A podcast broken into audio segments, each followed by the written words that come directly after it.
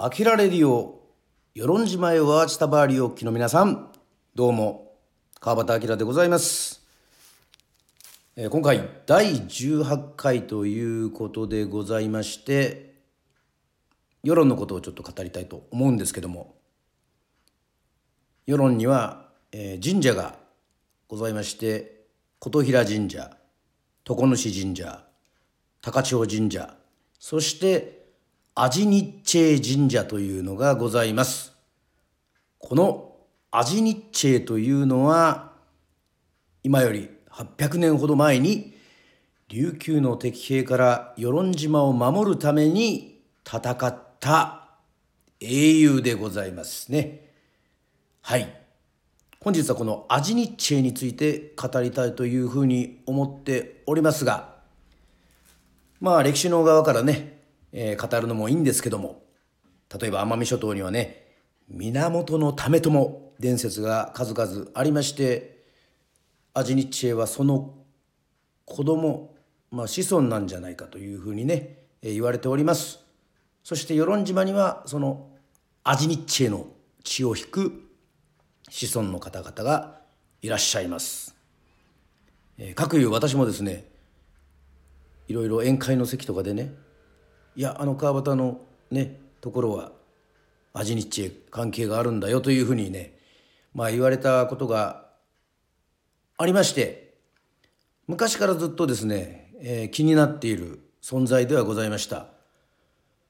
えー昔話、日本昔話ではなかったかもしれませんけども、テレビでもアジニッチェ取り上げられたことがありますね。そして、遡ること4年前ですか。2017年。はい。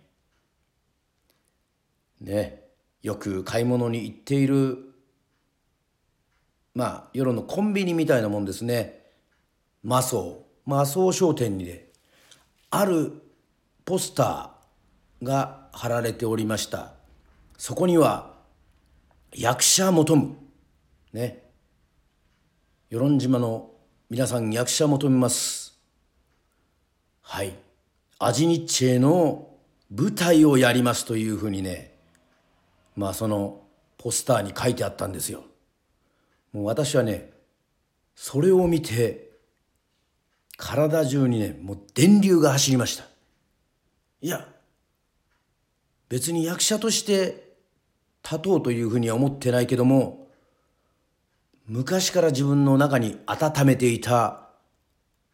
アジニッチェの音楽がありましたので、ぜひこの舞台に舞台音楽をつけたいというふうに思いまして、与論町教育委員会の方にね、電話しちゃいました。バッと。そうするとですね、結構内容がですね、はい、重厚な内容でございまして、なんと方言を絶やさぬように方言劇にしたいと。そして脚本舞台演出をスーパーエキセントリックシアター。あ、噛まずに言いましたけども、セットですね。の役者さん。ね。そしていろいろ演劇の指導をしてくれる皆さんが来て、もうプロですよ。プロ中のプロが来てですね、与論島にいる人を役者に使ってねそれでアジニッチェのね物語を作ろうというふうにそういう話があってもうぜひ音楽を作らせてくれとね私もですね最初の集まりに行ったものですが、まあ、この舞台自体はですね、えーアジニッチェの伝説を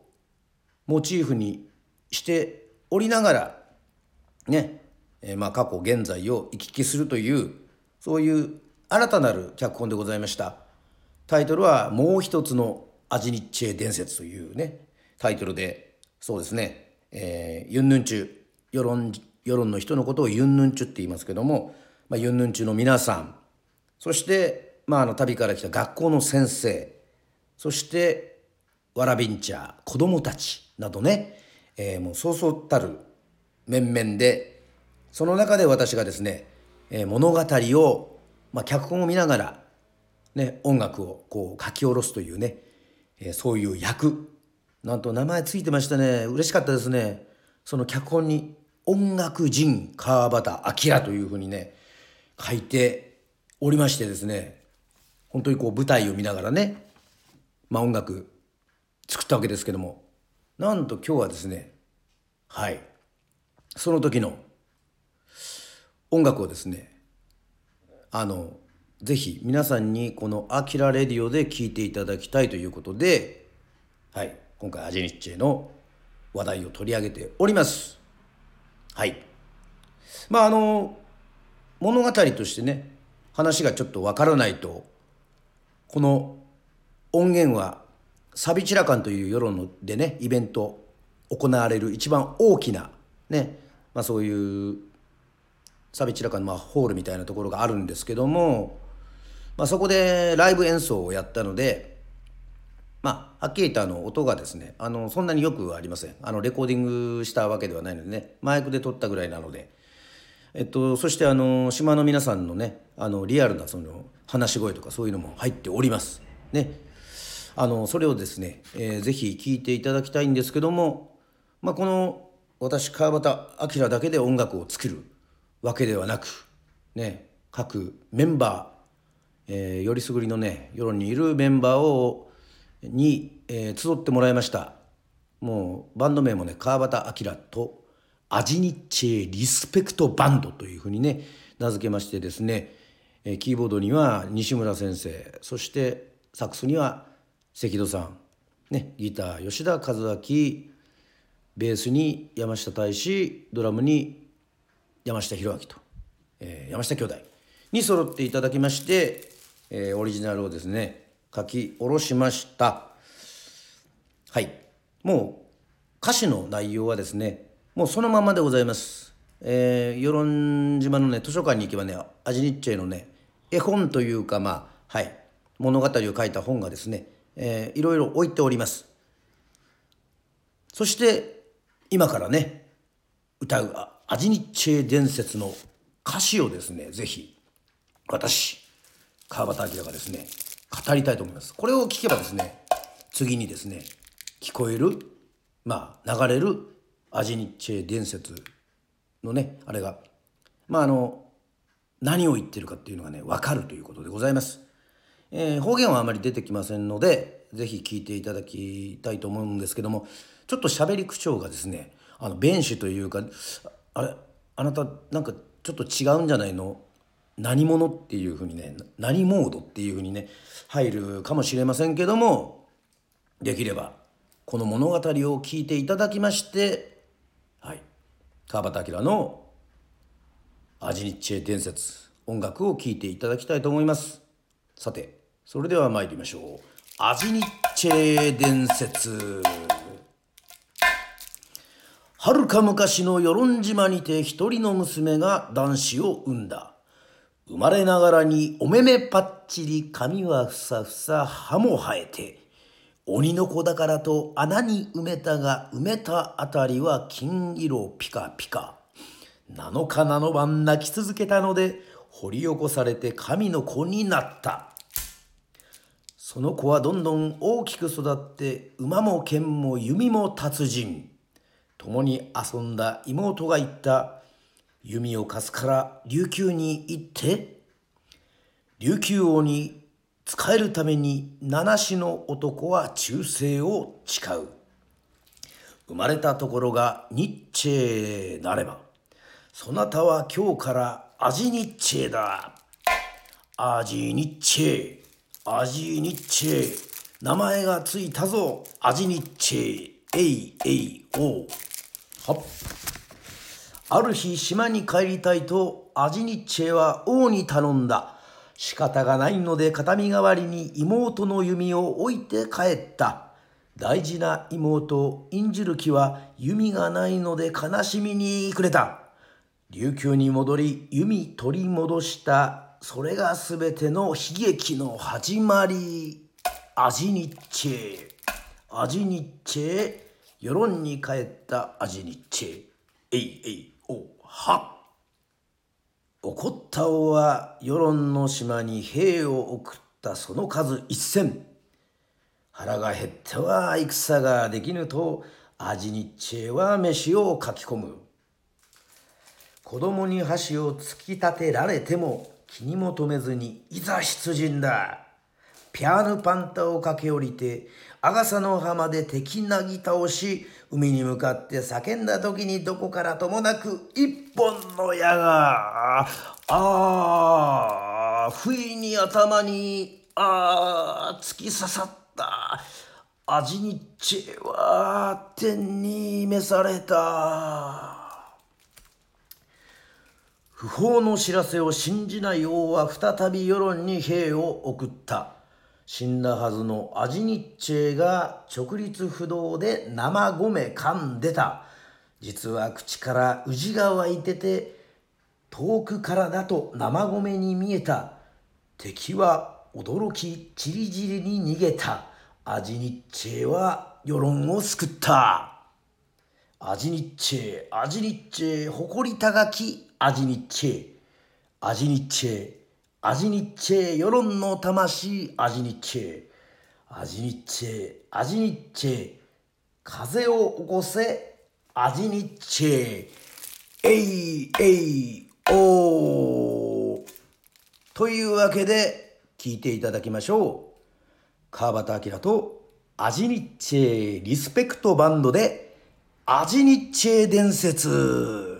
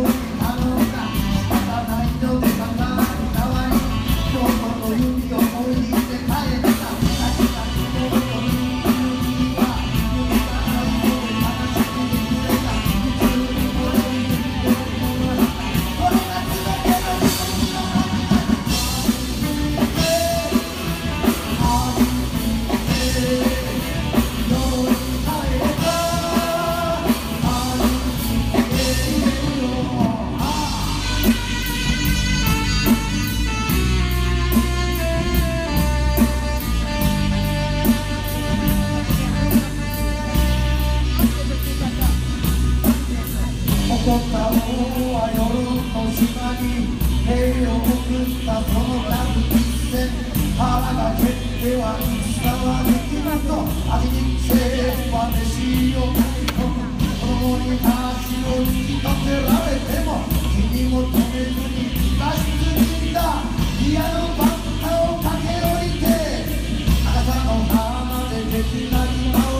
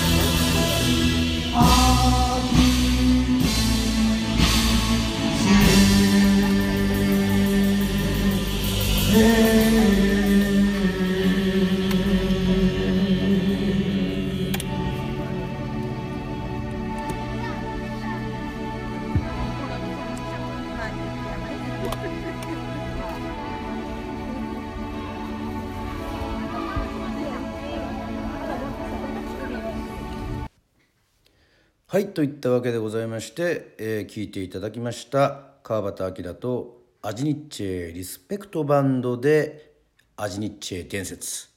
ねなかなかちょっとリアルな音源だったと思いますけどもねあの世論のね地元の人の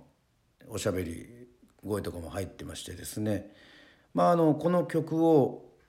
バチンとですねバンドでやってそしてそれからもう一つの「アジニッチェ伝説」というねえー、舞台の幕が上がったということでそしてその役者さんの動きに合わせてまた数々ね歌音楽をね生バンドでやるというねものすごく貴重なねあの経験を、えー、させていただきました。まああのね、このテーマとかね歴史上の人物のテーマで音楽つけるっていうのはあのまあ自分カバーしてますけどね「ダイナミック琉球」これもあの沖縄のキムタカの雨割りというねその豪族まあアジの話なんでね、まあ、結構共通するものがあるんですけども。まあ決してですね皆さんあのパクリではございません。私この「アジニーチェ」というねメロディーはもう20年前にできてまして。これはもう映画でいうとですね構想20年ですね。ね。まあきっかけがあって生まれたというそういうね音楽でございます。はい。本日は、えー、最後まで聞いていただきましてありがとうございます。これからねまあ私川端明もねいろいろ挑戦していって、まあ、舞台とかもやっていきたいと思いますので是非ですねブログなどねあの SNS のチェックもお願いします。まあ、最後にやっぱりアジニッチェは生きて1,000人の敵をなぎ倒しそして死んでもなお千人の敵をなぎ倒しというなぎ倒したというね